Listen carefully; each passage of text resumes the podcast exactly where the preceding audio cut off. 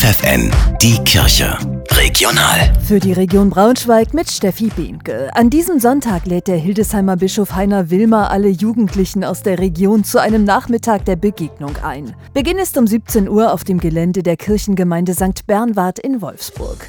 Wer dabei sein möchte, sollte sich heute noch anmelden. Mehr Infos gibt es im Netz bistum-hildesheim.de. Richtig gut miteinander reden, das kann man lernen. Die katholische Eheberatung in Braunschweig lädt deshalb zu einem Kommunikationstraining für Paare am ersten Wochenende im März ein. Das Training behandelt drei wesentliche Fragen der Paarkommunikation. Das sagt Regina Hein, die Leiterin der Beratungsstelle. Wie kann man Missverständnisse vermeiden, die einfach so passieren, ohne bösen Willen? Wie kann man das ausdrücken, wenn man sich über den anderen geärgert hat, ohne dass es beim anderen als Vorwurf ankommt?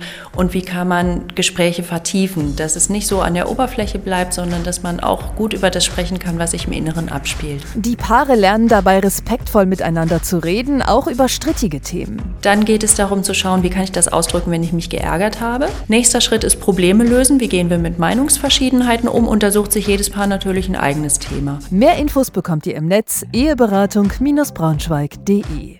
Die drei katholischen Grundschulen in Braunschweig, Edith Stein, Hinter der Masche und St. Josef, freuen sich ab sofort über Anmeldungen. Die Schulen sind offen für Kinder aus dem ganzen Stadtgebiet. Sie punkten mit kleinen Klassen, musischem Profil oder mathematischem Schwerpunkt. Für Eltern, die sich informieren wollen, gibt es digitale Infoveranstaltungen, virtuelle Rundgänge und Schulführungen.